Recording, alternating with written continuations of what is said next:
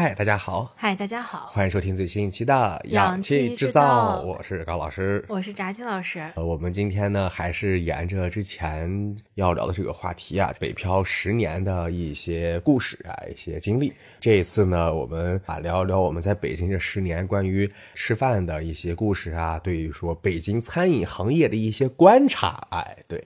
对一些个人的吃东西的改变吧。嗯，是的，我们就从这个。最久远的时候开始说起啊，说这个二零一二年来北京以后，哎，我想先问问高老师，你来北京之后有哪些东西是对你的饮食习惯有所改变的？比如说你来北京新吃到一些什么东西啊之类的。这个二零一二年啊，刚刚还是一个大一的小朋友，然后刚来北京以后呢，其实刚来北京的时候啊。呃，没有尝到什么新鲜的东西，但是那个时候呢，都知道说是北京啊，中国的首都啊，有一些非常奇特的食物啊，比方说像什么呃卤煮火烧、豆汁儿、炸酱面啊，等等等等吧。所以说当时来了北京以后呢，应该是在十一那个时候，就十一过完还有那段时间，反正我们同学嘛，就我们舍友，大家一般就是刚刚来北京嘛，大家都是外地来的，固定的活动就是搞聚餐。所以当时呢，我们这一帮舍友呢，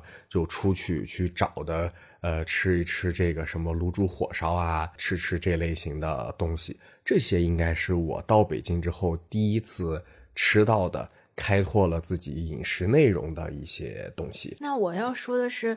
我们作为太原人啊，其实来了北京之后的感觉是。饮食习惯大差不差，大家吃的东西呢，整体上都是比较匮乏的。毕竟大家以前都是吃这个冬储大白菜过冬的这个地方。但是我来北京之后，最大的感觉是，因为你以前出去吃饭嘛，基本都是父母选择，就是你其实没有选择权。对，所以我来北京之后，我最喜欢吃的一个东西啊，就是到这么多年以来，我还一直喜欢吃的是这个。麻辣香锅和麻辣烫，我印象特别深刻。当时去了人大之后，有一个中区，其实中中区食堂旁边有个清真食堂，类似于这种小灶的，哎哎，然后你就可以去那儿拿一个盆儿去选一些这个麻辣香锅，他就会给你炒。我当时觉得说，哇，这种自由的感觉是不仅你能选择你要吃什么，而且每一道菜你都能自己选，就这种感觉会让我觉得获得了无上的这种至高的权利和这种至上的快乐。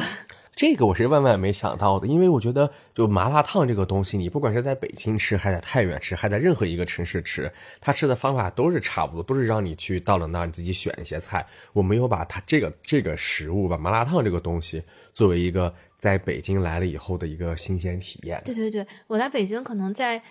从大一到大三这三四年里面吧。最喜欢吃的东西就是这个麻辣烫。那会儿，呃，东门有一家杨国福麻辣烫是比较后面开的。当时大家就一窝蜂的，就是下了课，一堆一堆人去那个里面比谁点的菜多，然后就猜那个菜出来是谁，就是这种特别幼稚的行为。我觉得那个会让我觉得有获得了至高的快乐，也没有嗯，父母跟你说哦，这个是垃圾食品，你不能吃，就是属于你想吃啥吃啥，你想吃多少吃多少，你吃不完你自己负责，就有一种特别自由的感觉。包括我们学校有一个食堂叫东区。全日这个食堂在我上大学三四年级已经拆了。嗯，以前这个食堂是它是二，就是好像是全天都在营业。里面有一家麻辣烫，就是也是属于你自己自己挑菜，然后而且它一直都在开门，所以你不管什么时候饿了，你都可以去吃。就有一种孤独的美食家。我一上大学，我成为了孤独的美食家，想什么时候吃饭什么时候吃饭，想吃什么吃什么。我觉得这个事情是在我成长过程中一个不可呃磨灭的一个里程碑式的。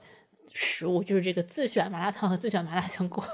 哦，这个我觉得这个内容其实我个人感觉跟北京没有什么关系，更多的像是说我们进入大学之后所吃的一种感受。就是我在上学的时候也会发现啊，有一些同学呃就特别喜欢去吃麻辣烫，而且我会感觉在高校食堂里面，这个绝大部分的菜呀，就是我说这个菜是指的蔬菜类都不太好吃，就呃要不然是豆角，反正北京高校我觉得就是主要的菜有这么几类啊，一个是豆角，然后一。一个是这个特别油的茄子，然后还有一个特别油的各种各样的这个绿菜，就反正我觉得食堂里面炒菜那一栏里面这个蔬菜类的东西啊都不太好吃。我们一般上学的时候想要摄取蔬菜，最直接、最有效的方法，也就是去吃麻辣烫。对，因为那个菜它相对来说觉得第一比较新鲜，第二它又没有那么的油，然后味道呢也是这个觉得比较好吃的，所以当时大家都会一般都会说着啊，如果说最近这个身体不好啊，想要这个改善一下，或者说想要健康一点。就去选择吃麻辣烫，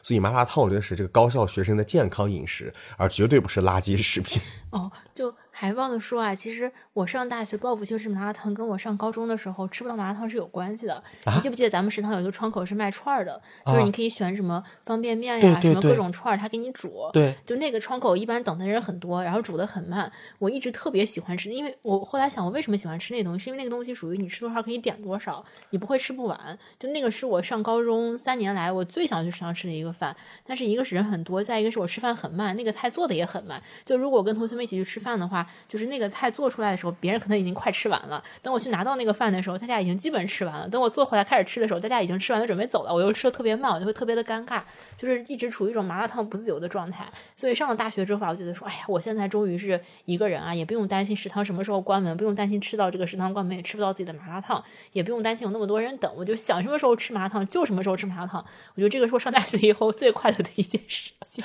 那我想问扎西老师啊，你除了在这个高校啊，在大学食堂里面吃麻辣烫以外，你在北京还觉得吃到过，就是就是你刚来北京那段时间，一二一三年的时候，你对北京的这个饮食啊或者什么东西啊，就是关于吃饭这方面吧，有什么样的印象啊、想法呀之类的？这要说到这儿吧，我对北京的还有一些除了麻辣烫以外的类似的食品啊，哎，就是这个抄手和饺子，因为。我们原来学校有一个就是类似于超市的窗口，可以现包饺子，还有各种馅儿。对，就是你在家的不自由在于说父母包什么馅儿，你就吃什么馅儿。嗯，其实我是不能吃韭菜和葱的，我不太喜欢那个味儿，我觉得吃那东西很恶心。嗯，但是我小时候不懂说这个东西是我不喜爱的，我从未想过说饺子是可以自己选择吃什么馅儿的。哦，到了大学之后发现说，哎，这饺子有这么多馅儿，我可以自己选，还可以拼。经过很多次的这种拼凑，我终于明白了我喜欢吃什么，不喜欢吃什么。就我觉得这个也是你自己获得的自由选择权之后一种。很大的呃自由和快乐，包括当时我记得当时暑假刚来学校的时候，就一个重庆的同学就在说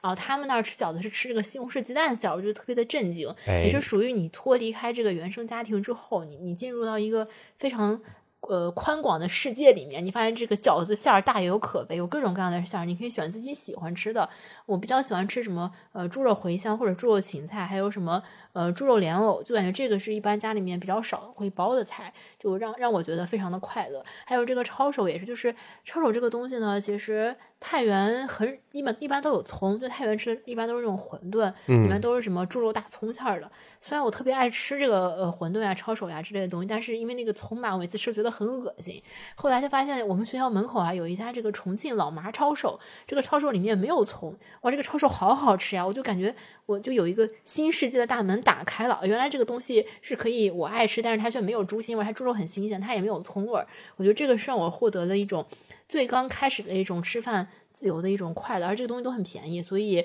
呃，而且都可以一个人去吃嘛，我就觉得特别的快乐，特别的开心，就是我自由了的感觉。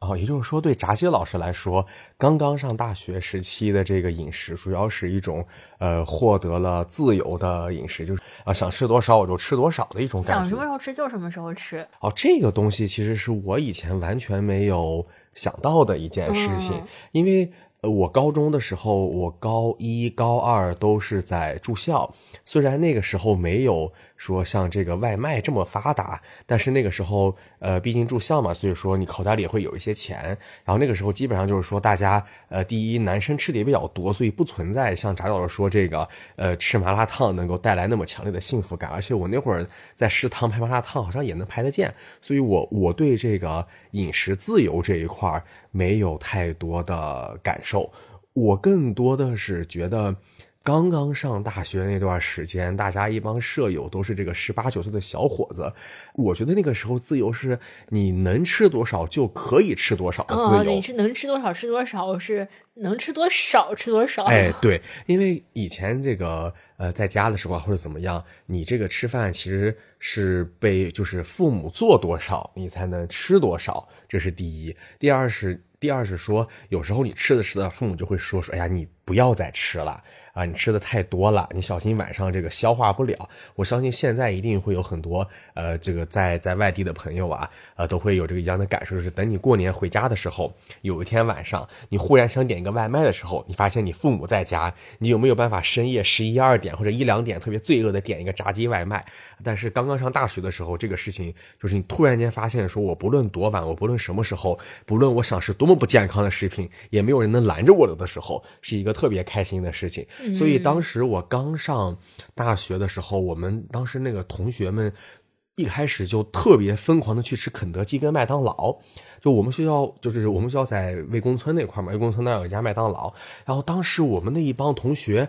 我觉得至少至少肯定一个礼拜至少会吃一次麦当劳。然后而且那个时候十八九岁就也是正能吃的时候，每个人去了之后都要点三个汉堡，就是大家去了之后会点三个麦辣鸡腿堡，然后再点套餐开始吃，就疯狂的在吃那段时间。啊，我印象特别深的是，那个时候我们寝室几个人，大家就是第一是轮的番的请客。就今天你请，明天我请，后天他请，就每天都在吃饭。呃，每天大家在吃饭之外，还会找各种理由吃饭。比方说，哎呀，今天我们上的体育课了，特别累，我们去吃一顿吧。哎，今天英语课上完了，特别开心，我们去吃一顿吧。今天是这个呃立秋了，我们吃一顿吧。反正就是呃有各种各样的理由，各样的各种各样的这个呃就是契机，就不停的去学校外面去吃饭。然后那个时候大家，我觉得除了去各种找理由吃饭之外，还有一个事情就是，当时我们寝室的同学，大家都是来自不同省份的嘛，所以刚开始我都有一项固定的活动，就是说那个我请大家去吃我们家乡的一些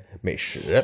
呃，这个我我我不知道其他地方有没有这个习惯啊，反正当时我记得我们寝室几个人分别是来自山西、山东、河南跟湖北，所以当时我们这四个。呃，室友的同学，大家就开始，呃，今天你说，哎，走走走，我请我请大家去吃这个青岛的海鲜，然后另一个同学可能走走走，我请大家，呃，去吃那个湖北大厦，然后又有，比方说我山西，来走走，我请大家去吃这个山西饭啊，等等等等，反正这一圈吃下来呢，你就能发现这个山西啊，确实比较穷。我请大家吃的这个山西面馆是里面人均消费最低的一个，也是刚上大学时候大家饮食的一个就是固定的流程吧。除了说刚刚这个。吃一些这些东西以外呢，还有一些比较自由的东西，就是这个饮料自由。嗯，小时候在家大家都会说什么饮料啊，什么对身体不好，对，什么喝可乐会那个缺钙，什么嗯，我记得我第一次喝奶茶，应该是我在小学的时候，当时我姐已经上初中了，然后我姐跟我说，他们学校附近开了一家呃珍珠奶茶，叫真奶，那个时候三块钱一杯，就全都是香料。那个时候我姐就带我去喝这个东西。等我上了大学之后，就发现我们学校里面有三家鲜果时间啊，当时是，当时我。在太原，我就见过别人拿那种特别大杯的那种什么大柠 檬大柠檬，对对，什么一升多、两升多那个东西。然后我到了学校之后，发现，哎，我们学校有卖这个东西的，我就很开心。而且我们学校的中间课间总是半个小时，就是比如说你十一点半下课，你十二点就要上课，有的时候时间比较紧，而且食堂人又比较多，我就会去买这个大杯的鲜果时间。那当时天气也比较热嘛，对对，然后就会觉得啊，这个当时好像一一大杯也就九块或者六块，就其实不是特别贵，反正就十块钱左右，十块钱以下大概。嗯，对对对，我就会买那种特别大杯的那种鲜果时间，包括加各种料的鲜果时间，对，加椰果，对，加红豆，我一般是加红豆和布丁。嗯，然后我当时就觉得说，哎呀，这个东西好喝啊，就一天呃什么，比如说一周可能喝个两三次，饿了就喝，喝完就饱了，就是饱了觉得说，哎，我怎么没有吃饭我就饱了？但是我还。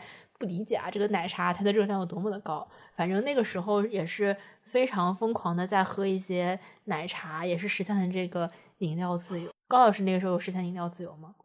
我我现在都还记得，我来学校报道那一天，我跟我舍友两个人从学校出去，我们学校在魏公村嘛，我们到了那个附近有一条路叫做呃明大小吃街，现现在那个路还在。当时我跟我的舍友我们两个人啊。呃，先去买了一个叫烧仙草的东西。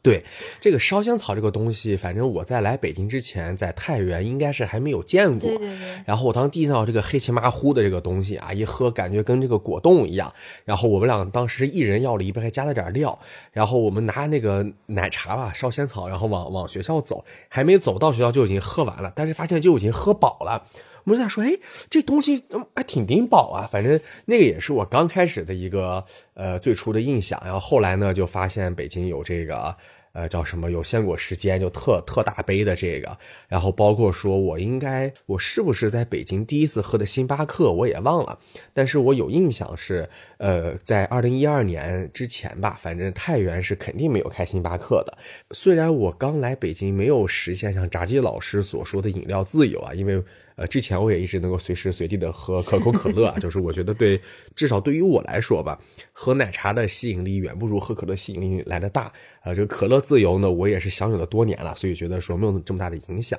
但是确实是来北京之后见识到了一些以前没有见到过的高端饮品，应该可以这么说。说到这个来北京以后见识到的没有吃过的东西，我觉得还有一样是。曾经一度，我经常在吃的东西就是这个石锅拌饭。哦，我记得我刚来，也是刚来人大的时候，当时呃，可能很多食堂也是在非。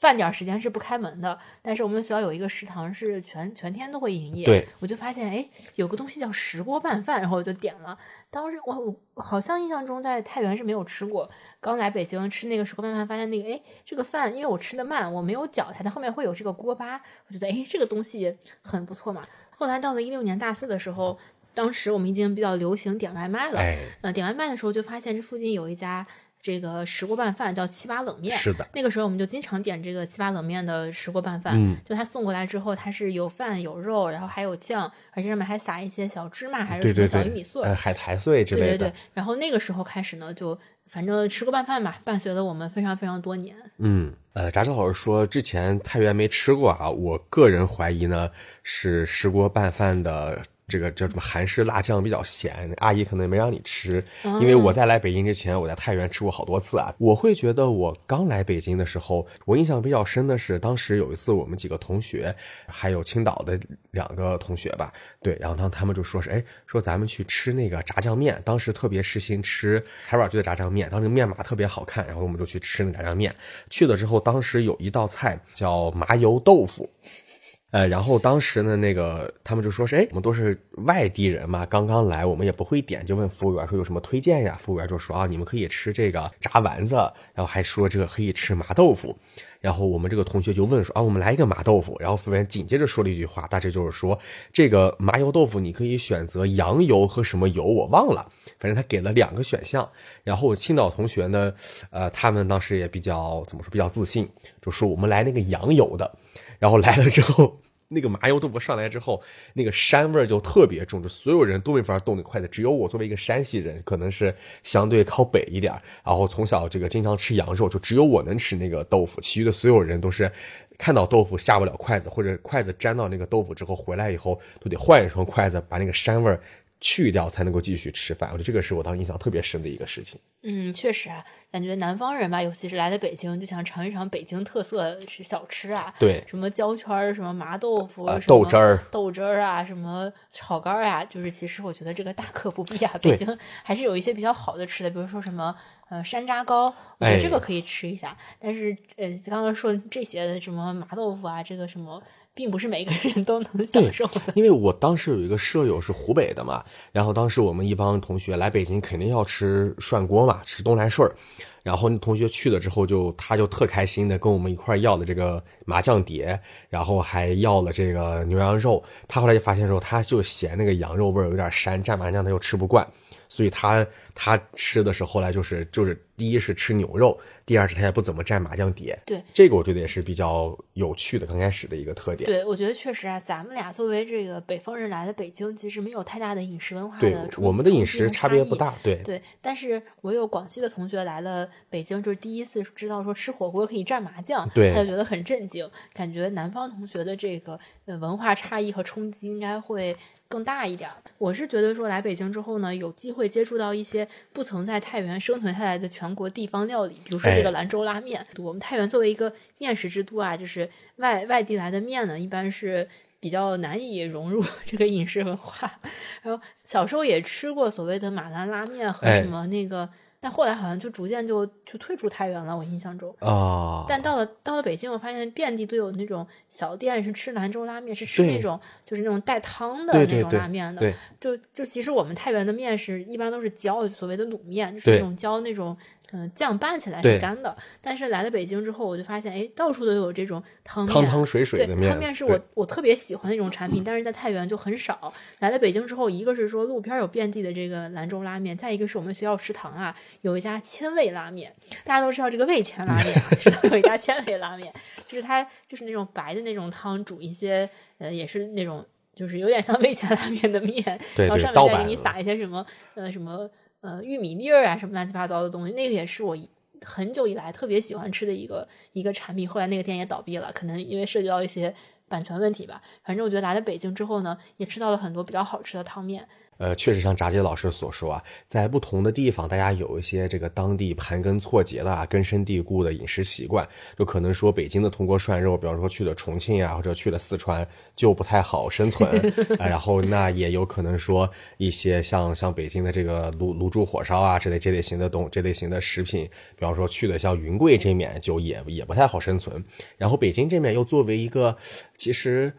我觉得北京这边肯定是有很多非北京人的，就大量的外地人，就是大家来自全国各地的人在这里生存，在这里生活，所以就吸引了这个全国各地的食物。所以说，在北京能够吃到很多在其他地方吃不到的这个吃的，我觉得这一点确实是非常非常有趣。照在太原，我觉得不太不太明显。对，咱毕竟是个。山西省的这个小城市嘛，对你毕竟是一个地域性比较强的地方。对，然后我印象当中，呃，二零一二年那个寒假，呃，我们一帮舍友第一次去吃了海底捞。嗯，对，因为之前一直听说是这个海底捞特别有名，然后太原又作为一个这个三线小城市啊，当时像我刚刚提到，没有星巴克，没有海底捞，就没有这种特别名贵的啊、特别高档的这些这些地方。啊，当时我们几个同学就说是，哎，咱们呃去找海底捞吃吧。而且当时海底捞特别火，还当时还出书，呃，什么什么你永远学不会海底捞等等等等。反正当时我们一帮同学就去了这个海底捞，去了之后还要排排队，还要等位。我们在那里特别开心的、疯狂的吃人家的那种各种小吃，然后等到我们进去开始吃了之后，那个服务员我现在都记得，那个服务我们那桌的服务员是一个男生，然后白白净净的，也然后脸圆圆的，戴着一个眼镜儿，他一他一直在跟我们说：“哥，我给你们加这个，哥，我给你们加那个。”然后我们当时一堆人，我们几个人都才十八九岁，就特别尴尬，就跟他说是：“哎呀，你不要叫我们哥，我们我们那个其实就是。”都还是一个大学生，我们我们都都还是个小屁孩儿，然后那个就说不行，来了都得叫哥，然后开始说哥你们吃这个吗？哥你们吃那个吗？哎呀，然后当时我们就特别的尴尬，就是我觉得从那个时候开始，我就对海底捞有一种根深蒂固的觉得这个地方有点叫什么社交霸权的感觉，啊，那个就是我刚刚来北，就是不能说刚来北京了吧，反正是呃来北京第一个学期出去吃饭比较深刻的一个印象。然后除此之外，我就觉得。我们一帮同学来北京之后，大家也会想着说，哎，我们可不可以吃一些这个呃比较高级的东西，或者怎么样？所以当时我们还去吃了好多的呃自助。我觉得这个大学生啊，吃自助就是一个常见的活动。不管你是吃像什么好伦哥、什么比格这种什么披萨自助，还是当时我们会去吃这种什么日料自助，还有吃那种就是烤肉自助。反正不管怎么样，就是这个吃吃自助就是。呃，大学生来这个北京，或者说你不管是高中生聚餐的时候，一个常见的保留项目。但是我应该是来北京之后，才第一次吃到那种。呃，日料自助，嗯，就之前我我不知道太原有没有啊，但反正之前我太太原肯定是没有吃过。然后当时我们一帮人去吃，大概人就是是二百八一位那种，就可能是二百多一个人，三百多一个人，四百多一个人，五百多一个人那种。我们当时都比较穷，就只能吃二百多一个人的，然后每每个人掏二百多三百来块钱，就开始疯狂的吃人家的各种那个什么刺身，然后疯狂的吃人家各种的那个 什么。炸鸡块儿，然后疯狂的吃各种寿司，然后去问人家要要那个饮料，反正就是就跟一堆野人一样在疯狂的吃，呃，也是印象比较深刻的一个记忆，算是。确实啊，这么说来，我我印象中吃的自助全都是在本科期间，基本上。对对。当时人大旁边有一家那个日料自助，我记得你们还去吃那个。欧美汇里面那个自助，对我们当时，你看有吃过什么德川家啊，什么黑松白鹿，反正各种各样的吧，反正就那个呃以海淀黄庄为中心那一个商圈附近的日料自助，我们应该都吃过。我当时还请你吃过两次，最起码两三次吧。吃过黑松白鹿，还吃过另一家其他的，我我也忘了。吃过松子。哦，对对对，反正都还挺喜欢去吃的，就因为感觉好像还挺高档的，对对对，对学生来说就是一种呃学生的这种。嗯，对于成天生活的一种一种展望是，就那个时候好像已经感觉说要去吃个什么比格披萨，好像觉得有点不太行了，就就比较希望吃点高端的、高档的啊，包括说吃那个呃烤肉自助，我觉得也也也都是那个时候大家比较喜欢去干的事情。嗯，对，想到一种非常久远的回忆，我已经很多很多年没有吃过自助了。对现在对自助就感觉提不起什么兴趣，然后觉得去吃了吧，就是就是一种中年人的心态。就是我记得我小时候，我妈就老跟我说，她不想去吃自助，因为太原有一些那种七八十一个的那种自助嘛。然后有的时候我们想去吃，我妈就不想去。我妈觉得说那个地方就是你又得干活，你又得站起来拿东西，然后你嗯又吃不好，然后那个材料又特别烂，吃完又会特别不开心，然后吃肉经常容易吃多，身体也不舒服。对，我现在就完全理解了我妈的心态。虽然是要自助吧，你不需要站起来去去去拿，但是去抢，但是你还是得跟服务员点餐吧。反正觉得就是又贵，然后又吃不好，然后吃完又又不开心，就是有一种中年人的心态了。已经是，你看我在读研的时候，当时还吃过这个呃自助嘛，一个是吃火炉火，咱们、嗯，对对对，然后对，当时吃火炉火的时候，它那个又可以吃芝士年糕火锅，又可以吃炸鸡，又可以吃烤肉，还可以牛排对战斧牛吃火锅对对对。然后当时我去吃，还有一次叫这个哲少一块儿吃，然后去的时候就疯狂的在吃，后来吃到我晚上就开始吐了，因为那天吃太多消化不了。还有一次是去吃这个在六道口附近有一家叫 Zam Zam 的。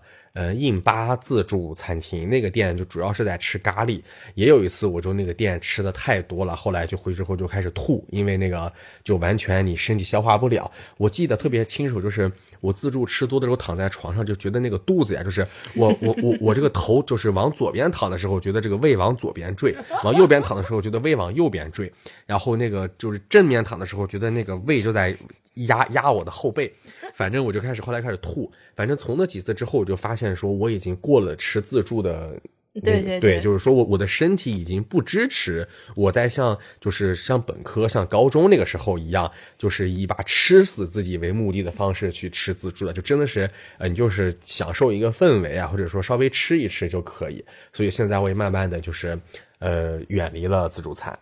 对，刚刚说完了咱们这个上大学以后饮食自由啊，嗯我觉得还上大学还有一个很重要的事情，就是你消磨时间。哎，因为那个时候真的是你没地儿去，你有的时候虽然那时候可以互相进彼此学校，但是你不能天天在教室坐着。对对你不管是呃有事儿没事儿，你就得出去消磨一些时间。所以我印象中上大学这么些年吧，很重要的一个饮食方面的需要是出去去消磨一些时间。哎，对，反正那个时候我们同学啊，大家呃也会说走，咱们一块儿出去溜啊溜啊。但你说是大家溜，不能在北京就是在路上纯粹的压马路，你最后一定会进一个室内的地方去这个吃吃饭，消磨消磨时间。然后那个时候我觉得，一个是会去像什么必胜客这种地方。感觉大家觉得说，第一是环境也比较好，第二是有一些这个小吃拼盘之类的，就就可以吃。然后大家放在那，感觉整个氛围环境也挺挺放松，挺挺悠闲。炸鸡老师，你们你们当时主要在哪消磨时间？我觉得北京吧，现在有一个特别大的问题，就是它很多饭店，就是它就只是为了吃饭而生的，你基本哎上在那儿只能待四十分钟左右。对要不大家会说什么吃完饭再去喝点东西啊，什么乱七八糟。因为那个整个，我感觉现在吃饭就不是一个能够让人去长时间去消磨，嗯或者说话，因为它可能也特别吵，或者你座位站离得特别远，反正嗯就是很不好。然后我们去必胜客呢，我印象中咱们大三、大四应该有很多时间都是在必胜客去吃那个对对对下午茶。下午茶，那个时候当时可以无限续杯。对，那个时候我记得你雪糕黑天使能喝三四杯，对其实一下午在那儿狂喝雪糕黑天使，就反正必胜客是我们摄取饮料，就是一个长期的一个，当时好像一个人下午茶是三十九还是多少块钱？嗯，然后是第一是饮料无限续杯，然后第二是那个会送你一点小吃，反正你在你就一一直在那儿待着就行。对，有二十几的，有三十几的，嗯对就是有一个饮料，一个一个小吃，对小吃吃完就而且那个时候时间就呃比较人比较少嘛，你也嗯在那儿就是玩玩别的，然后还有一个地儿就是我我们学校啊，就是有很多这种消磨时光的圣地，比如哎说现在据说还存在这个阳光地带，嗯就是它是一个网咖，里面但是就我们上大学哦的时候已，经网没有。咖这个东西感觉好久远呀，这网咖，我天对爷！，但我们上大学的时候已经已经好像大家都有电脑了，也也有这个无线网了，也不需要去那儿上网了，大家就去那儿打台球，或者是坐在那儿打桌游呃打桌游，或者是就是大家消磨时间真的是在打桌游，或者是呃情侣在那儿看电影，就干啥的都有。我印象最深刻的一次是我们上大一的时候做英语作业，嗯，大一下半学期做英语刷大业是那个小组作业，但是大家都拖，就谁都不干。嗯，然后后来等到前一天，我们在那儿弄到呃晚上一点钟，那个时候就是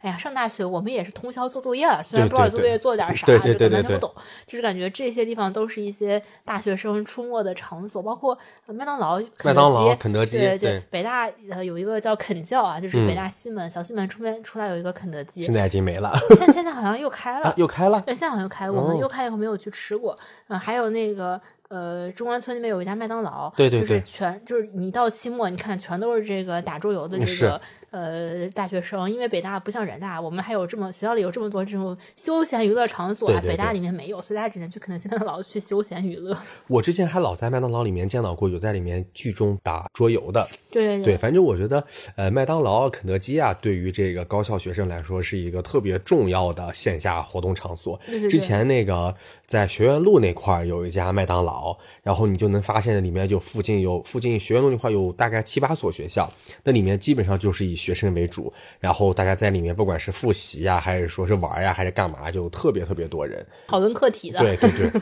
我还老在那块见到过有期末的时候在那复习的，然后什么考研的，准备备考的。我当时一直不理解，说为什么你们要在这个肯德基、麦当劳里面学习？这也是我一直来的一个怎么说呢，个人迷思吧，算是。反正就是这些地方都是大学生长期，也是我们在上大学的时候。长期出没的一些场所吧。其实刚刚我们说了好多这个东西，大部分都是跟这个大学相关的啊，就好像说大家可能会说，哎，你们在聊这个北京饮食啊，这怎么好好的聊的全都是跟这个大学有关的内容呢？这个其实啊，是因为啊，作为大学生呢，当时都比较穷啊，就这个主要活动范围其实都是在学校里面，偶尔出去一下呢，就是吃吃像这种自助餐之类的。但是在这个之外呢，我们也会在一些这个特殊的时间啊，去一些比较远的地方。我们我们学校都是在这个海淀，海淀这一块整体上可能比较土。然后我们偶尔呢就会去这个朝阳，去洋气一把，哎，去高贵的这个朝阳啊，去去感受一下啊。呃，我印象当中那个时候我们会一起说是走，咱们去一趟什么西单，或者说走咱们一一块去一趟。呃，三里屯儿，而且当时我印象当中，三里屯这块是有这个使馆区的，就有好多这个外国饭吧，相当于是。当时我们同学就会一块过来，就会看见这块有各种各样的看起来特别高品质的、呃特别高档的、特别小资的这种饭店，我们都会在门口嗯踌躇一番，然后又默默的离去。当时还不太会用大众点评，不然的话，我觉得可能我们看看大众点评，看看那个价钱，说不定还是觉得说我们是能消费得起的就进去。因为我印象特别深的是，我们刚上大一，有一天就几个同学，我们就说是咱们出去逛一逛吧。我们就逛到一家酒吧，我们就说是要不然去酒吧里面玩一玩吧。我们几个人就进了酒吧，进去之后，然后觉得那个不论是氛围还是环境还是怎么样，我们都特别的害怕，我们就特别担心那个里面有黑恶势力啊，或者说有什么这个不法分子，就就把我们不知道怎么样了。后来我们很快的就给嗯跑掉了，就会感觉刚开始的时候。对于这个饭店还是有一些怎么说呢？心存心存畏惧，对对对，就确实心存畏惧。而且我会感觉那个时候，呃，商场里面的饭店虽然也有很多，但那个时候我印象当中，我们出去吃饭还是基本上在外面正儿八经炒菜的饭店去吃饭。就我会感觉这两年我们出去吃饭的时候，基本上都在都在都在商场里面吃什么像预制菜啊或者什么什么。但是之前的时候。确实去吃饭的时候都是在去吃的各种各样的炒菜，所以进那个店的时候确实是需要鼓起一些勇气，做一些心理建设才能进去的。这确实是，就不像国外很多饭店，他是把那个菜单放在门口让你看有什么东西，咱们这基本都是。你壮着胆子进去，也不知道吃的是啥，可能你们也不好意思，就是看看再价钱再出来。对，因为刚开始嘛，大家也都确实都比较腼腆，然后也没有什么社会经历。嗯，你进去之后，你看一下菜单，价钱太贵怎么样不合适，也确实不太好意思走。你硬着头皮吃，也觉得有点呃不太划得来吧。反正就是各种各样的这个因素，然后让我。回忆起自己刚上大学、刚来北京那个时候，觉得北京的这个餐饮啊是一门高深的学问啊，怎么吃、吃什么、怎么挑，挺复杂。然后每次去这这个朝阳啊，呃，实话说，心里面也都挺打鼓的，感觉有点像这个那个出门前得自备干粮，先吃完饭再出门，逛累了之后再回家吃饭啊，有点类似于这个感觉。然后有一种乡下人进城，对对对，确实就感觉是你是带着干粮去出门的。然后除了这个之外啊，我印象当中。所有在北京的这个学生啊，至少我我我感觉啊，家都会去一个地儿叫这个南锣鼓巷。二零一二年、一三年的时候，当时我们去南锣鼓巷，就那一条街全是各种各样的小吃。当时特别火的吉士果，对，就一个老爷爷，然后像是大薯条一样那种东西，然后蘸着冰淇淋什么的在吃。然后当时我们就在那个里面逛，然后就吃里面各种各样的这个小吃一条街一样的零食。好像也不便宜，反正当时我们也吃不饱，然后觉得也挺贵，但是又感觉说出来玩一趟就应该买点东西，吃点东西。也是刚开始兜里有了自己的生活费以后，开始尝试学习消费的一种感觉吧。这么想来，好像在我刚上大一的时候，很多自己探索的店呢，主要集中于学校附近。对，但比较远的地儿，我记得海底捞第一次也是别人带我去的。是，就很多地儿真的是属于别人不带你去，你可能想不到要去吃，或者是你对这个事情也没有太多概念。对，我印象中高老师应该是跟我在一起以后，我们我总是教他使用大众点评，他才逐渐掌握的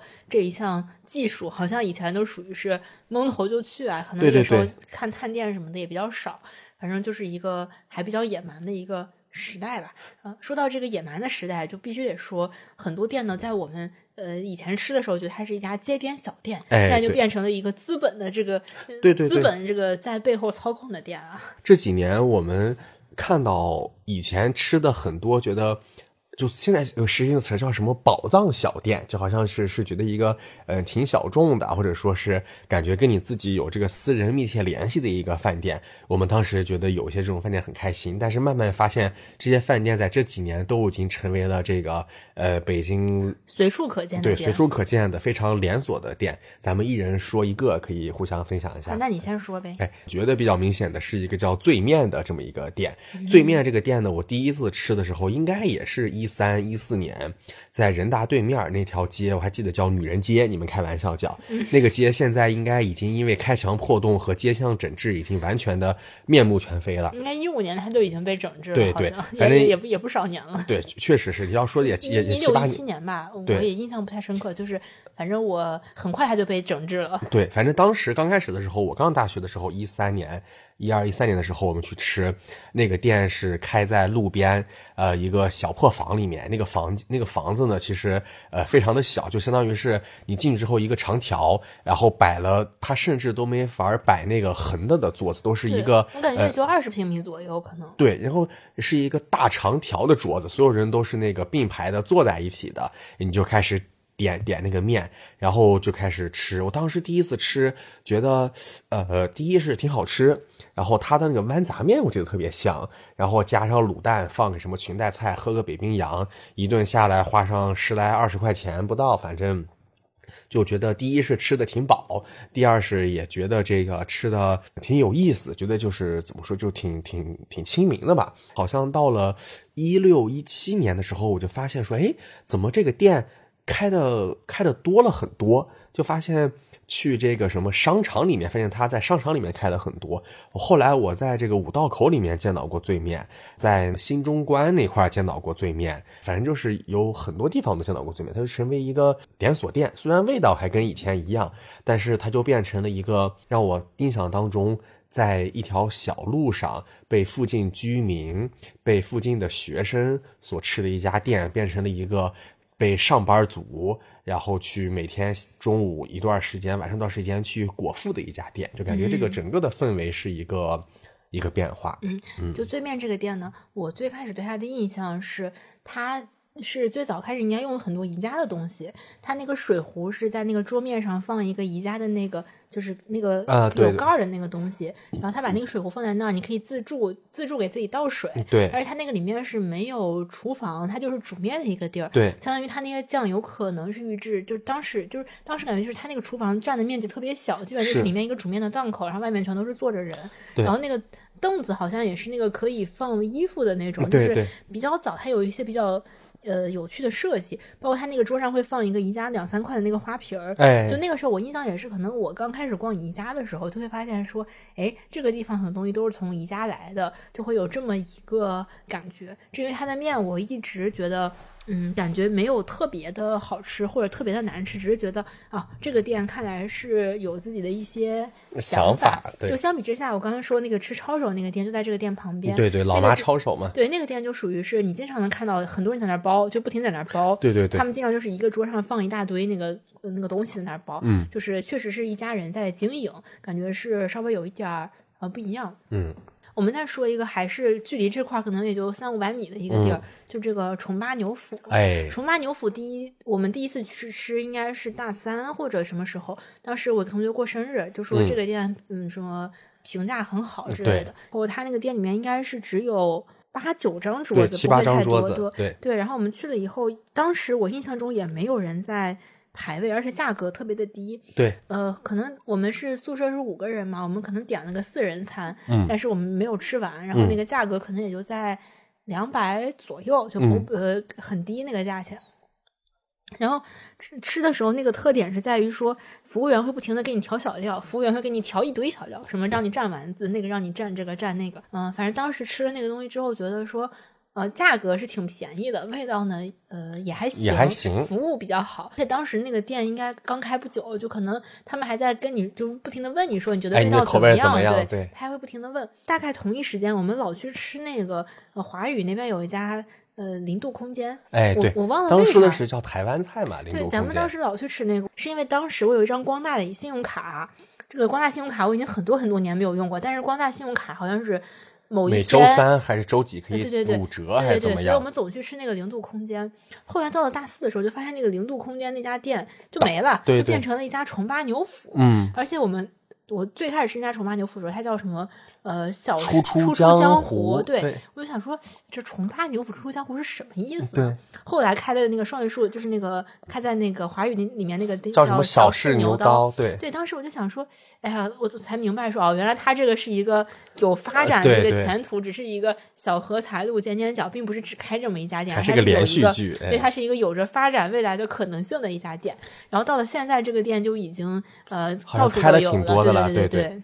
重八牛府其实我第一次也是炸导炸导带我去吃的，呃，我印象当中它算不算重庆火锅我真不知道，因为我觉得它没有那么明显的这种重庆火锅的特点。然后我实话说，觉得它的这个汤底啊什么的，其实我我个人感觉比较一般。然后他们家当时比较火的是那个手打的那个牛肉丸，当时老板好像是个年轻的男的，我印象当中年纪也不是很大，就会。嗯，那个在饭店里面来回的串，就会问你，然后服务员特别多，就是桌子很少，但服务员很多。对他，他们就会问你说，你这个你觉得怎么样呀？然后怎么怎么之类的，然后还会放那个什么琵琶语。对，这个是我印象最深刻的，就那个店，我有段时间老去实际上每次都在放琵琶语，我特别的崩溃，我想啊，好崩溃。对，然后我们上次去吃的时候，大概是在去年了，反正我的感觉是店还是那个店，但是可能因为随着这个店的扩张，他们的主要的精力都慢慢的到了那些可能店铺更大的地方。那个店就从当印象当中一个以年轻服务员很机警的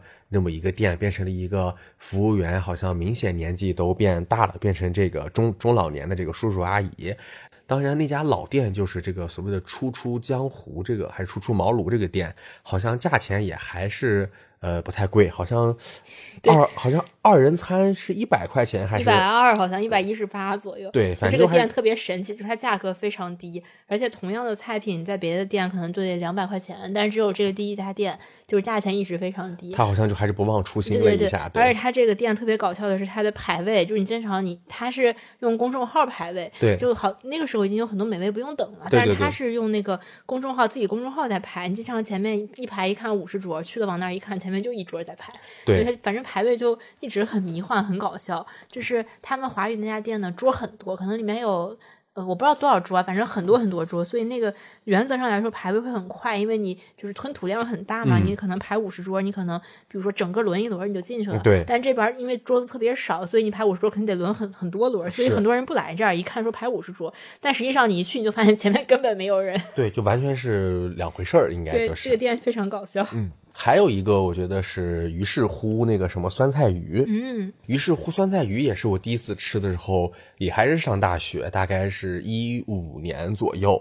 一五一一六年吧，差不多一六年应该是三四月份的时候，嗯。然后当时那个店应该也是在海淀黄庄附近，我们第一次去吃，炸志老师带我去吃的，我觉得挺有意思，因为它是一小份儿这个呃锅，然后里面有一点鱼肉，然后那个你可以自己往里面弄一些菜。当时那个店好像也不大，也也就能放个七八十来桌的感觉，反正就是也是一家挺挺小的一个店。然后吃完之后，我们觉得也也挺开心，而且价钱也确实不贵。然后有有什么酸菜味儿的，然后有番茄味儿的，有麻辣味儿的。然后后来就发现这个店也就很快的做大了，开了连锁，就变成了到处都有，然后到处都开在商场里的一家店。就是现在我已经没有再在街边看见过这些店了。就现在我就是刚刚我们提到的，不管是像。对面于是乎还是重霸牛府，他们基本上都已经变成了开在这个商圈里的店，而不是最初那个开在街开在街边的租的租的门面铺的那种店了。说到这于是乎，我还有印象，应该是我印象中啊，应该是一五年年底或者一六年年初的时候，当时我在海就是海淀黄庄那边实习，我经常会刷那个大众点评，因为中午你得出去吃饭嘛，我就看这附近有什么能吃的东西，然后就发现，哎，这个于是乎评价很高，因为我每天是从人大走到那块去上班，我。走过去，我就说，我看看这个店在哪儿，它是怎么样的。我就发现它在那个海淀法院后面那个特别，就是那条街特别油，特别小，对，特别油，就它就特别脏，就是就是早上。它是旁边那家店是一家也是类似于川菜，他早上是把那个店铺出租给那个早餐摊儿的，所以你早上在那吃早餐，就发现隔壁就是于是乎。对。然后我印象中，我第一次吃应该不是跟你，应该是跟当时实习的同事，嗯，就是我们当时说中午去吃这个店吧，然后我们过去，就发现还有很多人，就很震惊，因为那个时候感觉说，呃，这个地方排位是没有预想到的，就以为是一个传统的所谓的川菜，然后进去之后发现，哎，这个地方装修的好像很干净的感觉，跟那个外表看的那种满。地都是那种黑油的那种感觉是不太一样的，而且进去之后，它是你拉开那个抽屉，就它那个桌下面抽屉有什么纸啊、盘子呀、筷子呀之类的，而且点菜也是属于你有鱼、有米饭，还有一些什么饮料呀、豆花呀之类的。当时觉得说，哎，好像这个东西还挺别致的。我印象中应该第二次才是。跟你去的，可能在那之后，反正这个店也是给我当时的印象很深，因为是我自己反复的找的，然后又去踩过点儿，然后中间又去吃过的店。到后来，它就是已经是。嗯，哪哪都有。我记得咱们在王府井吃过，在五棵松吃过，反正四处都有了，就已经变成一个怎么说呢，就没有随处可见的一个店了。对对，就你没有那种说你去挖一个小店，它很脏的那种感觉了。对。然后我会想说，其实这几年我们看到了一些网红店，就是这种带有网红特性的一些饭店的或者说餐饮的这个兴起，然后以及他们感觉好像现在又不怎么见。你记不记得当时咱们在那个人大后面有一家店叫皇太极？哦，皇太极那可是存在很多年呀，皇太极还开在南锣鼓巷里面的多，但现在好像不怎么见了。卖煎饼嘛，现在皇就是皇太极倒了以后，卖煎饼比较火的就是虎头军。虎头军对，当时皇太极那个煎饼好像说，呃，反正特别八块钱一个，我印象。反正当时说特别贵。对对，当时在煎饼可能还卖五六块、六七块的时候，他就卖十几二十块一个，说是给这个互联网人吃的，说是要用这个互联网思维，好像还是怎么样，具具体我我也记不清了，因为那个煎饼太高贵，咱也没有吃过。反正我就记得当时皇太极煎饼是一个呃特别火的一个现象级，对一个现象级的产品。然后还有一个店当时也特别火，是雕爷牛腩。不是还有那个吃人夹肉饼那个叫什么？西少爷啊，对，西少爷那个也是好多年，咱们反复在吃，然后现在好像也逐渐的比较少了。但西少爷现在还有，但是这个皇太极肯定是现在好像不见了。雕爷牛腩我不知道有没有，反正我印象当中上大学那会儿，呃，还会有人说这个雕爷牛腩啊，说他那个什么牛腩是什么三百多一份，还多少份，还多少钱，反正反正挺贵的。说那个饭什么能够打开你的味蕾啊，说是如何如何的好吃，呃，因为太贵我们。有吃过，然后西少爷肉夹馍好像是那个西少爷还还不太一样，好像西少爷那个那帮人他们是西交大的，所以他们可能最开始还不是在北京这面首发的，嗯，所以说他们后来来北京这面再再怎么样是就什么资本运作怎么的，咱们就不知道了。但是呃，这也是感觉西少爷算是这些年在北京比较呃网红化的一个产品。现在怎么样，我也没有没有印象。反正很多店肯定是不在了。最开始中关村创业街那个店，它本来是个特别小的铺子，然后它后来又变大了，然后后来又变小了，后来又没了。包括是吗？包括之前五道口那块不是有个对五道口之前是有家很大的西少爷，对，就反正这些店也是。之前我在 SOHO 还吃过一次西少西少爷，嗯，以前新中关也有嘛。对对。说完这些大 IP 的兴起与衰落啊，我们还得说说这种无数找寻的别致小店，就是我们印象中某一天在某一个地方吃过的某一个东西，但是后来这个东西再也找不到的这种东西。刚刚我们提到的最面啊这些店，是我们找到一个就挺有意思的地儿，后来发现它哎。忽然之间就开遍了北京城啊，就变成一家大店。还有一些店，就是我们去了之后觉得说，哎，这个店也挺好，也挺开心的。但是它后来就没有了，就消失了。像做梦一样，你不知道是什么时候，在一个什么地方吃到这个店叫什么名字，对，都无处找寻了。是，那咱们还是一个一个来，你先说。那我先说啊，就是原来也是还是说那个刚刚醉面和老麻抄手发源那条街，我刚去了以后就发现这个里面有一家烤红薯店，那时候就想说。这个店专门卖红薯，我就觉得这个店很别致啊，而它里面地上都是，就是大家想想这个红薯，对，大家想想这个，呃，人大人大附这个学区啊，是双榆树啊，这房八万一平，对，然后里面是一个店专门卖烤红薯，然后地上堆的都是红薯，然后他们会拿一个刷子在那不停的刷那个红薯，他们宣传的是把这个红薯刷干净，呃，刷干净了以后你直接吃不用剥皮，而且那个店，对对对，我有印象，而且那个店它不是一年四季都开。它是好像就是到秋冬它才开，我觉得那个店是非常神奇的一个店。它除了卖烤红薯以外，它还卖那个呃什么红薯干儿。我印象中，咱们小时候吃的红薯干就是那种就是路边那种特别脏的感觉有一种，但他那个地方红薯干就给你一种很干净的感觉，因为他那个红薯他真的在那儿放一大堆，然后就在那儿不停的洗。然后一般都是先买一个烤红薯，然后再拿着烤红薯去买一个奶茶，然后再去吃那个呃叫什么抄手啊，最面老麻抄手。对，这个是以前的一个定番，但是。过去这么多年了，虽然现在北京的很多什么超市啊、什么便利店都在卖烤红薯，但是那个店我相信他应该是做不下去。我也不知道它叫什么名字，就是那个店是我很久以来就觉得非常有趣。他连炒栗子都不卖哦，它只卖烤红薯。对，呃，你这么一说，我我我都我都其实快忘了这个店了。你一说又泛起了我这个遥远的记忆。确实是秋冬季节，走在那条小路上，就能看见一个特别小的门面房的人坐在那开始刷红薯。其实没有那么小，我觉得有对面一半大可能。但是对面就本来就很小，当时。但是它作为一个烤红薯的店，它真的挺大的，就是地上堆的都是红薯。你进去之后，就是先进入一些卖红薯干的地儿，然后就看到一个红薯的炉子。它好像还会卖一些蒸梨，对对对，它有一些卖烤梨的，就是这个是它的副业。但是它绝对是不卖炒栗子的。对对对，确实是一个红薯专营店啊，就这个比较比较搞笑。然后我想说一个我印象特别深的小店，可能也是一四一五年，呃，是一个冬天，是一家肘子店。然后这个店呢，我还现在有印象，是在雍和宫附近，应该是那年冬天有一天，我跟炸鸡老师在雍和宫附近那块玩，玩完之后我们就瞎溜达，溜达到一条小胡同的时候，我们就说我们进去走一走，找找个饭吃吧。然后走着走着就发现有一家这个门面房，就其实它都不叫门面房，我怀疑它就是旁边人他们自己家就开了个墙破了个洞，然后安了个窗户，然后就变成了一家这个饭店。然后那个店呢，应该应该就卖两三样东西，我知道，一个是肘子，一个是饺子，一个是饼子。然后进去之后呢，那个我还记得那个店老板是一男的，那个店老板年纪我估计应该是在五十岁往上，但是年纪也没多大。那老板是一北京人然后呢，穿的是特别朋克的衣服啊，就是一个黑夹克，上面还有钉子的那种，就特别带劲儿在那儿。我们进去之后就问老板，说是这个地方能吃啥？老板说我们这儿就卖肘子。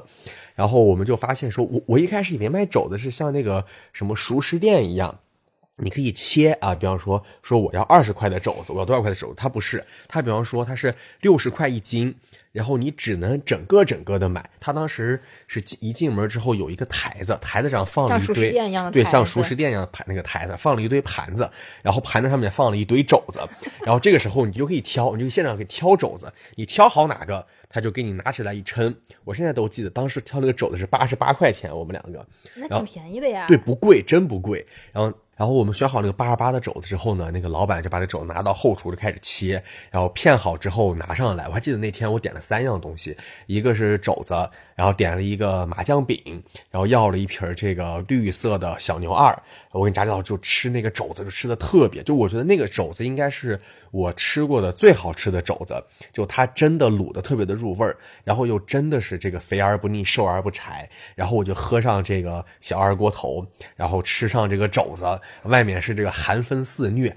啊，我就觉得特别的舒服，特别的幸福。我还记得我旁边那一桌，应该是有三四两三个男的和一个女的在一块儿吃饺子、吃肘子。然后那个女的还跟他们讲说什么什么妹妹，我这半辈子啊都是怎么怎么过来的。然后那个然后那堆哥哥们就说：“哎，妹妹你你别这样啊，哥哥给你讲啊之类的，这个种种种种啊。”就当时。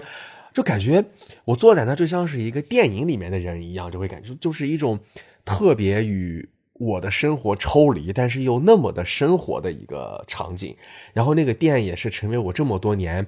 印象非常深刻的、难以忘记的一个店。但是我也再也没有找到过那个店，它还开不开我也不知道。但我相信啊，它大概率是不开了，因为北京整治开墙破洞啊，也整治的低端人口，所以说到底什么样，咱也就不得而知了。对，我觉得确实啊，这个北京在整治开墙破洞之后呢，很多小店也就没有生存空间了。对，因为你就是没有这个营业的场所了嘛。我印象中那个店旁边是有一家饺，好像是有家饺子店。嗯，就我怀疑他那个饺子不是自己做，是旁边那家的。我记得那家饺子店是那个玻璃的窗户朝着外，然后那个热气一直在往外冒，你能看见里面有很多人在吃饭。对，那旁边这家店门面可能相对来说更小一点，反正就是一个。至今不知道是哪个巷子里面，因为冬天黑漆麻糊的也搞不清楚，就是一个小巷子里面的一一个小店，就感觉那个时候北京是有很多这种类似的店。还有一个跟这个非常相似的店，就是我们曾经吃过一个卖汉堡的店，对对，好像我印象中也是在南锣鼓巷那附近，就是在中国的附近那个地方，应该还是一个。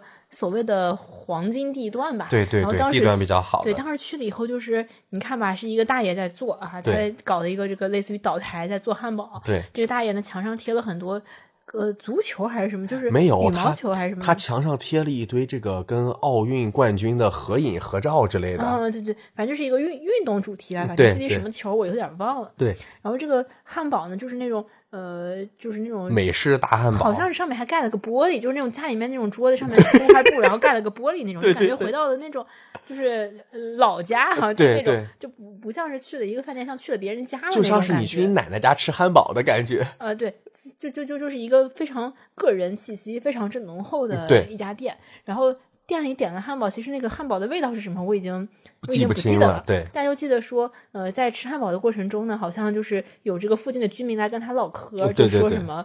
帮我看一下孩子啊，对，什么，或者是拿一下快递还是怎么回事，就是一直在说着，他就一直那个大爷就一直在跟周围的这个呃街坊上上上门的人就在进行这个。呃，交流沟通，对对对。然后好像那个店里面当时除了我们，另外还有一桌人是一个爸爸带着一个孩子，对对对。那边应该是有一个部队的单位，那个爸爸应该是在那个部队，然后正好可能是能出门了，对。那个孩子来看他这种情况，那个店也是我们一直想要再去吃，但是后来再也没有找到过那个店。那店应该也没了，我记得特别深。呃，当时我们在那一边吃饭一边听大爷跟街坊唠嗑，好像那个大爷意思就是在说说这个我这个店啊，这开在这儿啊，这附近都街坊邻居来吃，经常不好意思问人要钱，现在我都。我还陪着呢，就可能那个大爷也觉得说每天这个在这儿这个装装大方，就就每天每天请人吃饭也也不是个办法。本来是想挣钱的，结果发现菜价也定的不贵，然后还每天请街坊邻居吃饭，吃的自己没钱了，反正特别搞笑。但我印象中那个店，我感觉已经开了很久了。当时就是我当时去吃那个店，我觉得它不是一个临时起意开一家小店，更像是这个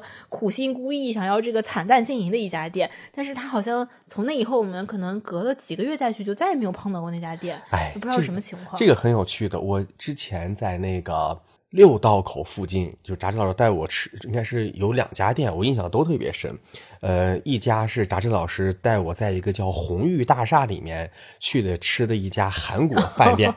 那个韩国饭店是真的有趣，就是因为那个韩国饭店是我在北京吃过所有饭店里面韩国人含量最高的一个饭，因为它里面真的是从老板到服务员都是韩国人。然后他那个收银台的那个小哥也是一个韩国男青年，就一个特别草食系的韩国男青年。他好像也不会说中国话，他也特别的腼腆。每次我我找他结账的时候，他都会就是一脸尴尬的微笑的看看着我。不知道能不能听懂我在说什么，但我估计他也理解。来找他的人都是找他结账的人。那个韩国饭店菜是真的便宜，好像第一那个饭店是没有名字，就叫叫啥名咱咱们是不知道的。然后里面呢卖各种这个韩国的饭，从从他的炸鸡到这个各种包饭到各种汤，而且做的真的真的是特别好吃，而且真的是特别便宜。应该是我觉得那个韩国饭店是我在北京吃过的所有。这个韩餐里面，我觉得最好吃，也觉得最便宜的一家店。那个店，它也真的会有很多韩国人在那聚餐。反正我觉得确实吧，就是你在那儿吃的一些韩国的菜，是一般的韩餐店没有，就感觉是感觉是你一个韩国人才吃的，而不是说给中国人吃的韩餐。对，就它它的这个范围还是非常有趣的。还有一家店，就在那个店对面，是一条小巷子里面。我还记得那个店叫做青山小馆。你一听这个名就，知道它是一个日式料理店。但实际上，我个人感觉啊，它跟日式料理可能没有什么关系，因为我们去。去吃的时候呢，我还记得那个店老板大致是说他在这儿已经开了是十五年还是二十年了，就特别早。然后他那个日料呢。我觉得吧，就已经是披着日料外衣的这个中国饭了，家常菜。对，就是披着日料外衣的家常菜。然后它里面会在那个店里面放很多漫画书，还放了好多这个呃，就附近高校的学生给他们写的明信片还有这个日本学生在这写的呃明信片当时我去的时候，还记得老板还在还在。指的那个明信片跟我说说，你看这个是当年什么九几年还是零几年的时候，有个日本留学生来北京找不到日料，吃了我的日料之后特别感动，给我写了一段话，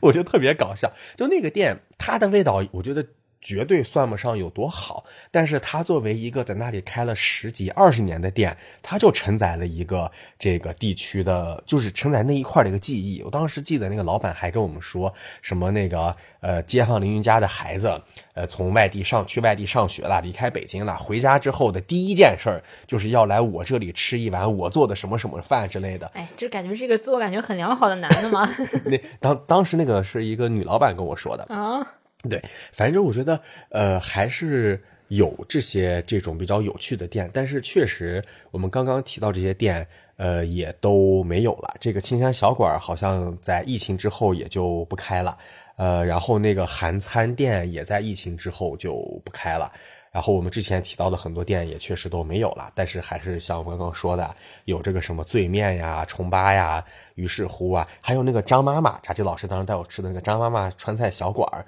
也都是这几年慢慢的如雨后春笋一般开遍北京的饭店。对对，张妈妈也是，但张妈妈咱们其实吃的相对来说比较晚了，交道口那边对那个小店嘛，最开始是。咱们一开始去吃的是分司厅胡同，好像啊，对对对，那个更破，应该那个是最早，因为那个店最破。对，那个店最破最早，而且那个时候。去吃的时候，也是咱们吃的最最早的时候去吃的。但反正交道口呃分分丝厅那边都有，对对，也都很便宜。后来就已经收割了这个民大这边的以前的咖餐厅了，对对对，就现在就开的越来越多了。在民大那边有，后来还在还在哪哪儿我忘了，反正对对对，反正现在开开的开的挺挺多的。价钱也逐渐的感觉，他收割了一大波是开不下去的饭店，进行了一番略微的低成本改造，然后开成了这个所谓的这个钵钵鸡。对，前一段时间我有次跟同事聊天，然后他就说：“哎，你知道吗？张妈妈那个什么饭店。”特别好吃，我说，哎，我说。你也吃吗？他说是，哎呀，我都吃了好多年了。我说，哎，我说你也在那什么分丝厅胡同吗？他说不是啊，我我是在民大那块吃。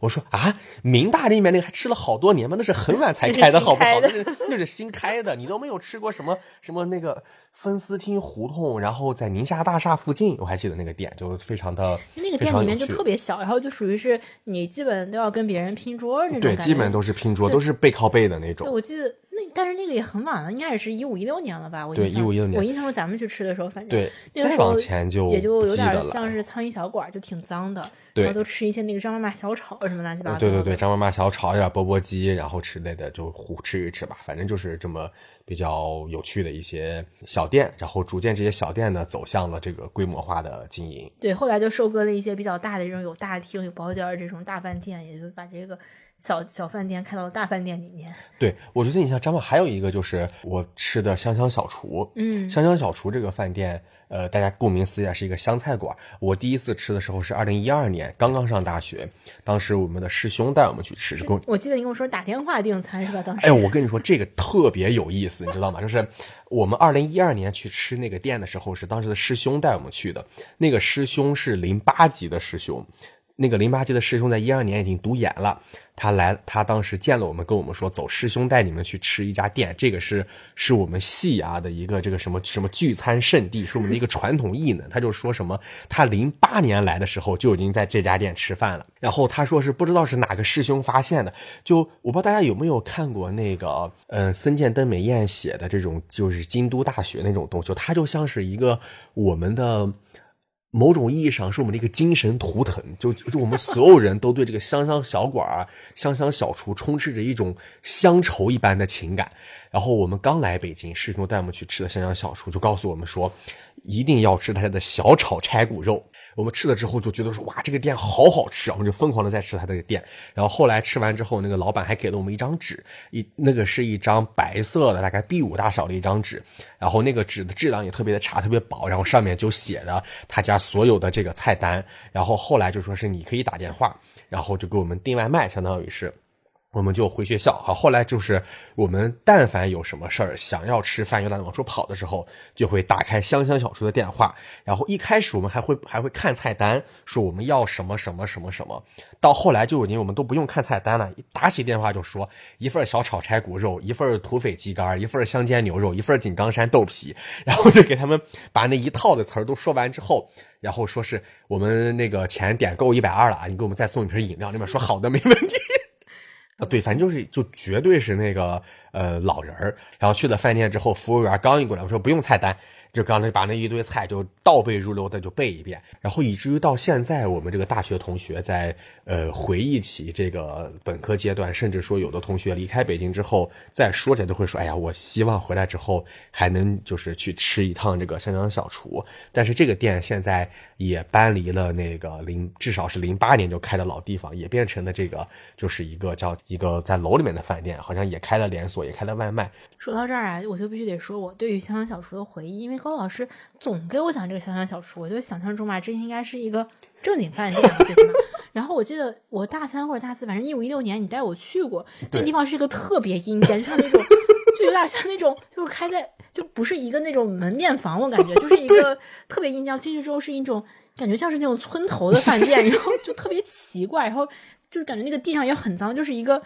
嗯。就感觉个不法商贩，对，就反正你觉得它不是一个正经在吃饭的地方。我觉得北京它有很多这种地方，你进去之后嘛，你就感觉说它不是一个现代化的一个 正经吃饭的地方。对对对。然后后来读研以后，他改到了那个。就是明大美食街吧，应该是改到了店面上。对，然后又有一个楼，进去之后吧，你看的外边，你觉得它是个正经饭店，进去之后还是就是就有一种是那种给骑手吃饭，就是觉得它不是一个正经吃饭的地儿。然后那个后来我应该读研以后，我就发现这三个小时就开始送外卖啊，就很多很多外卖都都在点这个东西。是，但是我一次也没有点过这个外卖，因为我想到那个饭店，我就感觉就是有一种吃它就会死，吃它就会死的感觉。就我觉得这个店吧，就是嗯，对它的印。印象一直是停留在一个就是非常魔幻，你像你像你做梦才会去那种饭店一样的感觉。哎，但是我想就假如说听众里面有在这个魏公村附近上学的人啊，就比方说像这个呃民大呀、北理呀、北外呀、北五呀这几所高校的朋友们，大家呃或多或少都我我觉得还是有可能吃过这个。呃，襄阳小厨的，然后我们在那个民大小吃街整个那一溜，我还记得二零一二年刚去的时候，那民大小吃街那儿路上全是脏摊儿。就那块真的挺乱的，对对，特别乱，全是脏摊儿，然后就就那个乱的不得了。街边有卖麻辣烫的，然后这个烤串也是摆在街边的，然后卖这个什么卤味儿的，反正就是各种东西都有。然后我们当时去吃，还还吃过这个呃特别奇怪的披萨，呃，然后还吃过这个烤串儿，我还吃那个什么淮南牛肉汤。然后那块儿当时还有一家店你也吃过，就是叫分波庄还是什么？哦，吃过吃过，就是那个是我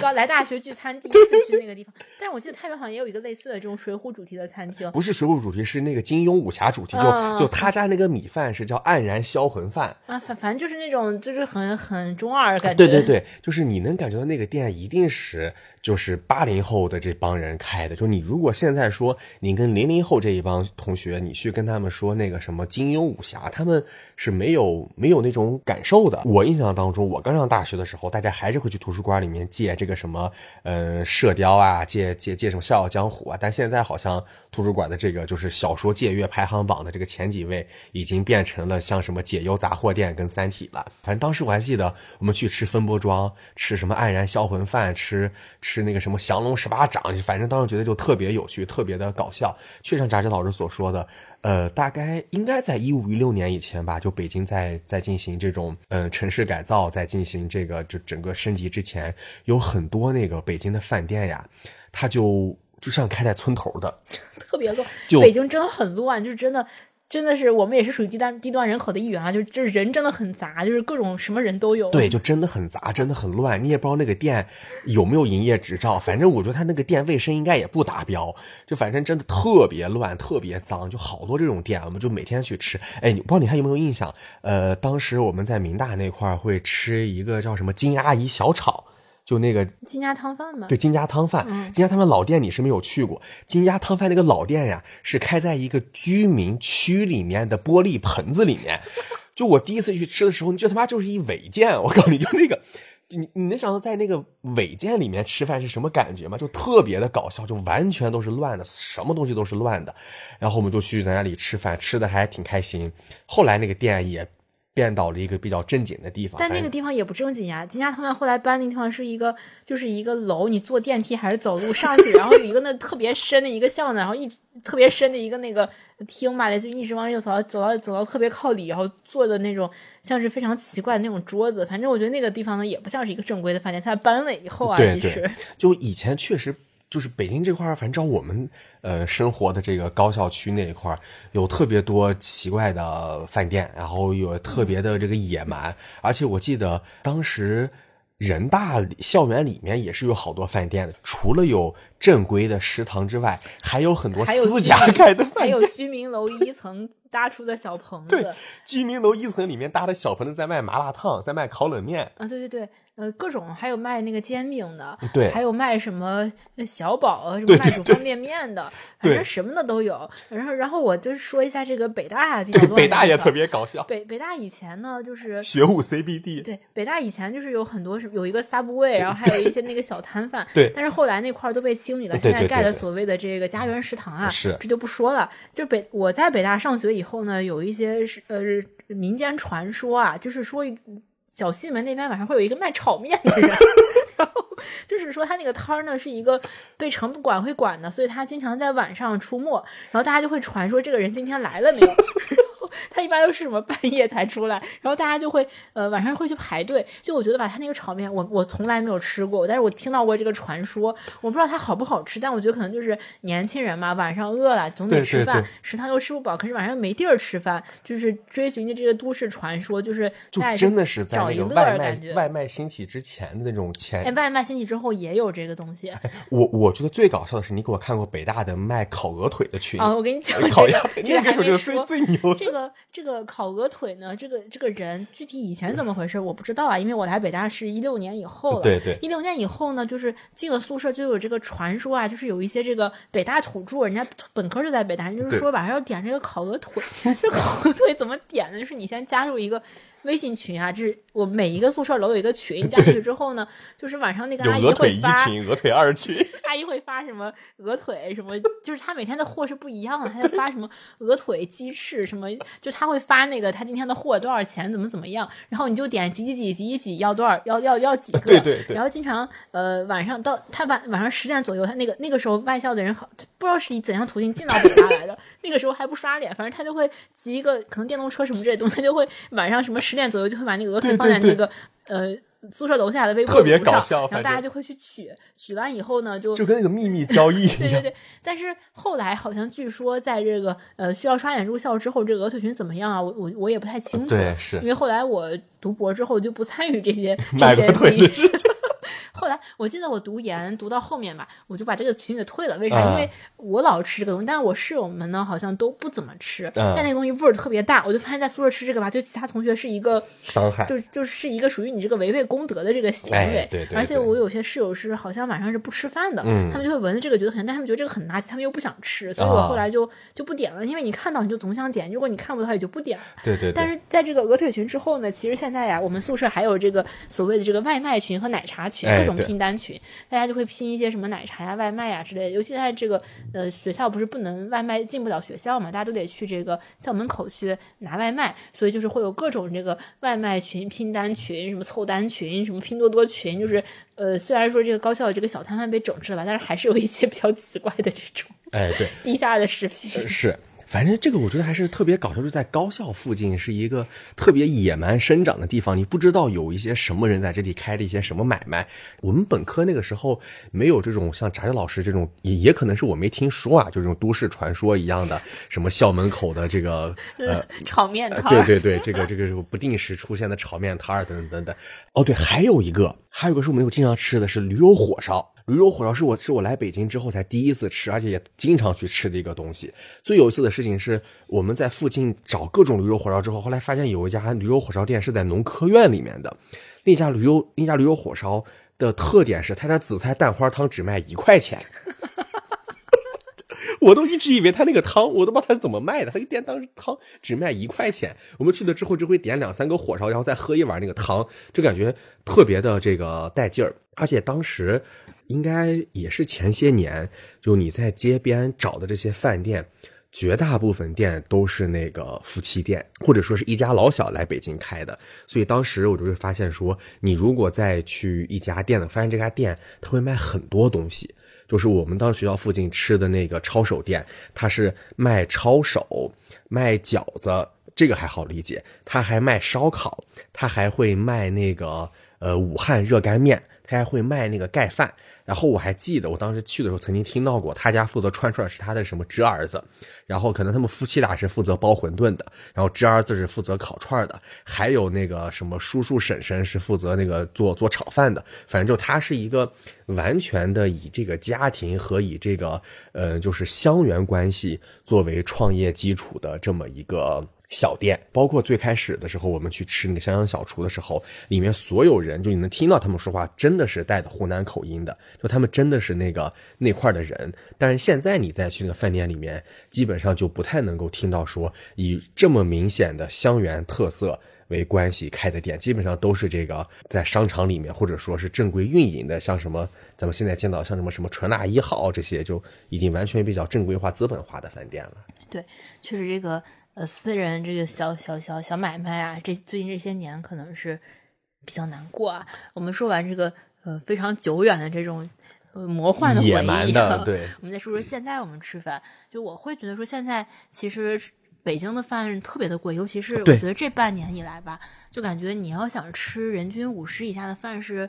基本不可能的。然后除了麦当劳，基本上对，我们就来说一说我们最近这一两年吧，就是在这个疫情以后，我们吃的一些。近代的这个呃，所谓最最最新版本的这个北漂的饮食吧。哎，对，我是领着非常低的月薪的人。哎，对，讲讲我吃点啥。嗯，首先呢是这个吉野家。我记得以前吉野家是在北大小西门有一家，但那个时候吃的很少，因为觉得那个很难吃，就觉得那个米饭吧配一些那个什么肉啊什么的，我觉得吃不下，特别腻。国图那边也有一家，就是以前好像去国图听音乐会什么的，出来就是因为那只有那一家店，就只能吃那个，觉得啊好难吃啊这个东西。但现在就发现这个吉野家是真的香，因为它真的很便宜，而且它真的就是嗯算是比较有保障吧。对他们家周三的小火锅是买一送一，大概是五。好像是四十八还是就算五十块钱吧，它是小火锅买一送一，有菜有肉，还包锅底，还送一杯饮料。而且米饭和乌冬面是无限续。呃，米饭免费续，乌冬面只能点一份啊？是吗？嗯，所以我们我们有一段时间是每周三都会去吃这个店的。对，因为相当就算就算你五十块一个人的话，也相当于是买一送一嘛，所以说相当于是二十五一个人，嗯，你就可以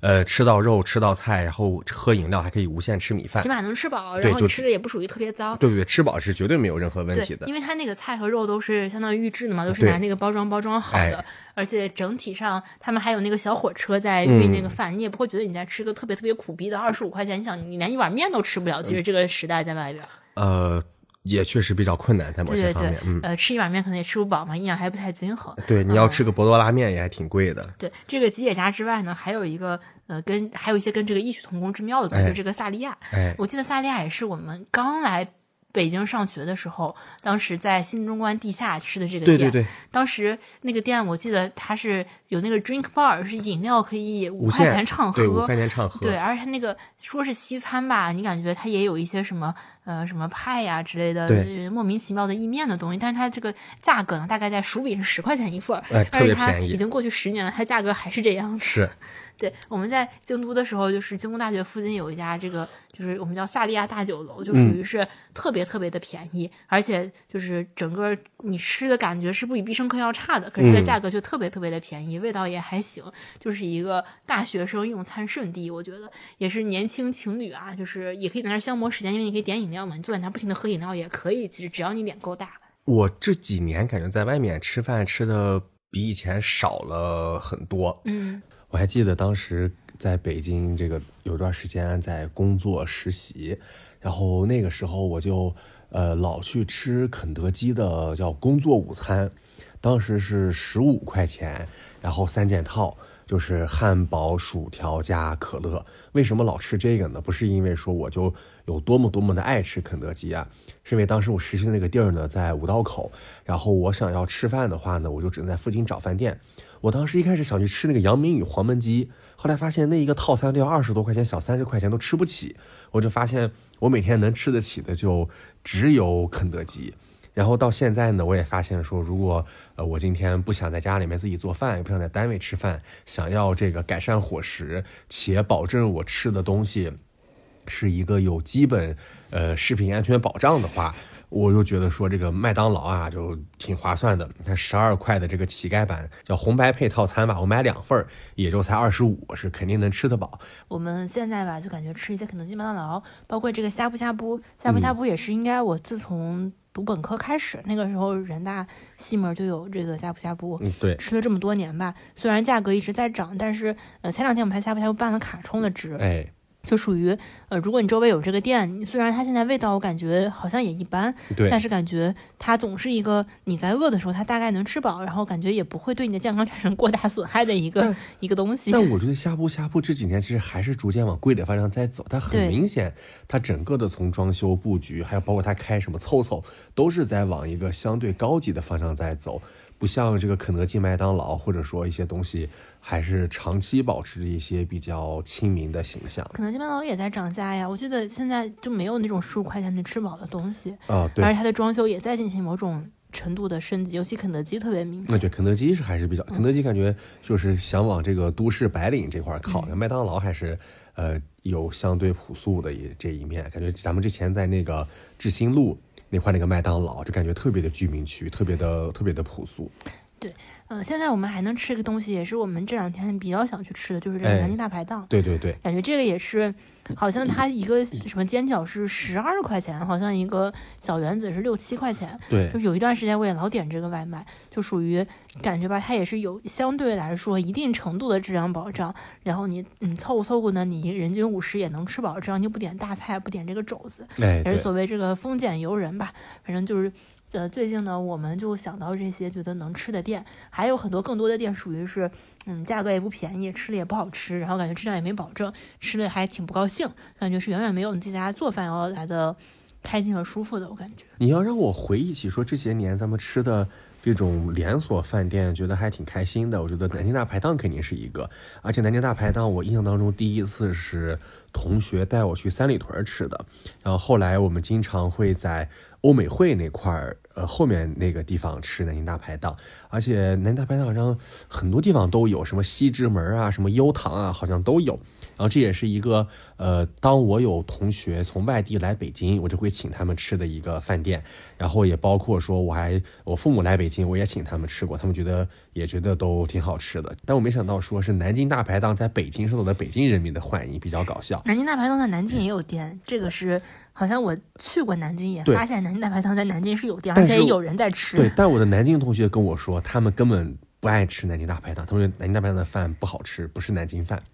啊，反正就是一个比较普通的饭店。然后除此之外，还有像类似的饭店，就是我觉得像什么绿茶呀这种，什么外婆家，也都是这几年。但绿茶外婆家，咱们好多好多好多年没有吃过了。呃，对，我们也上学那会儿经常会去吃，但是现这几年去的就比较少了。对对对，也是比较有特点的连锁饭店吧。就是这些年，我觉得比较搞笑的事情是，你还记得有一年我们有一个呃高中同学叫龙哥，对。对龙龙哥的这个大学呢是在广西那边念的。有一年呢，他带他的这个女朋友来北京找我们玩儿，我们就打算请龙哥吃个绿茶。就这个绿茶这个饭店呢，还是。整体风格偏南方，偏精致，并并不是因为我们在这个老佛爷的绿茶啊，因为绿茶虽然都是绿茶，但是不同的绿茶的这个逼格是完全不同的。对对对。老佛爷的双家绿茶呢，虽然价格跟别的绿茶是一样，但是看起来装修还是还是很好，而它是在这个顶层，而不是在这个地下。对对对，当时我们就请这个同学说，我们请你们吃这个绿茶吧。来了之后呢，这个这个同学龙哥啊，就给我们一一通狂点，好像是，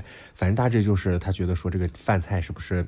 不太够吃啊！上来之后呢，龙哥就表示说是，哎，为什么菜量这么大？我们在广西的时候不是这个样子的。表示说，哎呀，你作为一个山西人啊，忘了本，你忘了这个北方的饭菜呢，这个量还是要稍大一点的，也是算是比较有趣的一个事情吧。还有就咱们其实这两年，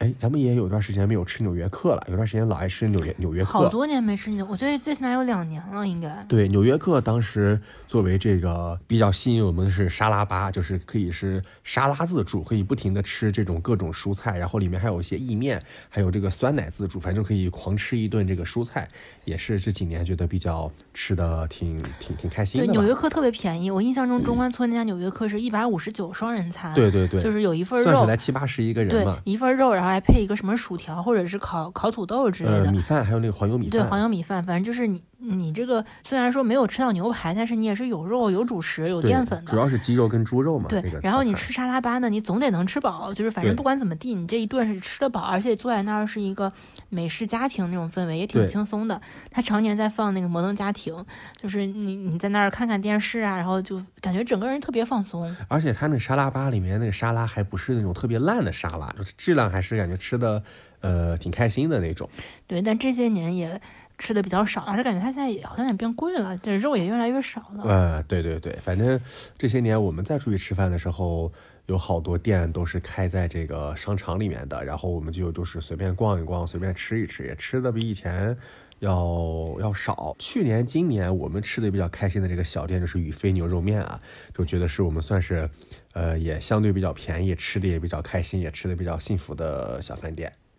对，然后我们还有被这个同事啊或者朋友啊推荐的去过，像什么。呃，很久以前羊肉串儿就很很很久以前烤串儿这种，都觉得是你要说还有分茂烤串儿，这都是感觉这几年比较实行的。觉得吧，价钱呢确实也不是很便宜，好不好吃呢倒是还行，但是配合那个价钱呢，就觉得有一点不太与我们相匹配了。我觉得这个适合你社交的时候出去吃，而不是说对咱们自己吃自己吃感觉就还是吃个拉面呀，或者吃个什么对南京大排档，我觉得也就可以了。我觉得我总体上会觉得说，这十年来我在北京吃饭是从一种野人吃饭往一种越来越不野的方向进化，外卖也改变了我们的饮食，然后那种特别奇怪的饭店、夫妻饭店正在逐渐减减少，街边饭店在逐渐减少，慢慢的向这个商场化、外卖化，然后标准化去改变，火锅变得越来越多，烤肉变得越来越多，然后炒菜我就变得感觉吃的越来越少。对，现在感觉你想吃点菜、炒菜，要不就是吃一些呃老老品老品牌，什么北平楼呀，或者是梅州东坡。梅州东坡，梅州东坡预制菜也很多。梅州东坡现在好像越来越少了。对，梅州东坡预制菜也就这种。算是酒楼类型的，有点像。但其实你看，像梅州东坡呀、峨眉酒家，现在很多都是预制菜。哦，这样吗？对你，你要找他们自己的厨子，也不像以前那么多，感觉。我们也不太了解。反正我现在感觉就是炒菜最多的地儿还是食堂，食堂什么菜都有，什么东西都有，各种菜系、各种奇怪的搭配都有。嗯，反正觉得还是自己做饭比较好吧，就是逐渐从一个。获得了自由的吃饭野人，逐渐在朝向一个呃家庭化的这种呃，主要朝向着健康和养生的这种家庭做饭转变。对，有段时间是特别喜欢在商场里面吃饭，就是觉得商场吃饭是一个挺挺高档的，或者说感觉挺挺体面、挺现代的一个饮食的选择，但这几年吧，我就越来越觉得说，我越来越不想在商场里面吃饭，我越来越想去吃一点街边的那种野人饭、野人饭店那种，就是就是真正是炒菜给你炒出来的饭，而不是说我中央厨房配送，你到这儿微波炉叮一热给我端上来的饭。我也越来越不愿意去吃那个火锅，虽然我觉得有些火锅像咱们吃的那个天天坛还是南门那个，确实也挺好吃的，但是我觉得说我不能天天吃火锅，我想吃一点有这个厨师炒菜的内容的。东西，感觉还是有一些变化。得去外地吃吧，我觉得外地可能这种菜还是很多的。嗯，好嘞，那我们就是这一期就是北漂十年的呃食物总结。嗯，就这样了。如果大家有什么好吃的饭店，也评论告诉我们，让我们也去尝一尝。对，就大家推荐的在北京吃的好吃的、比较野的这种饭店啊，都欢迎大家推荐给我们。那么就这样，好，拜拜，拜拜。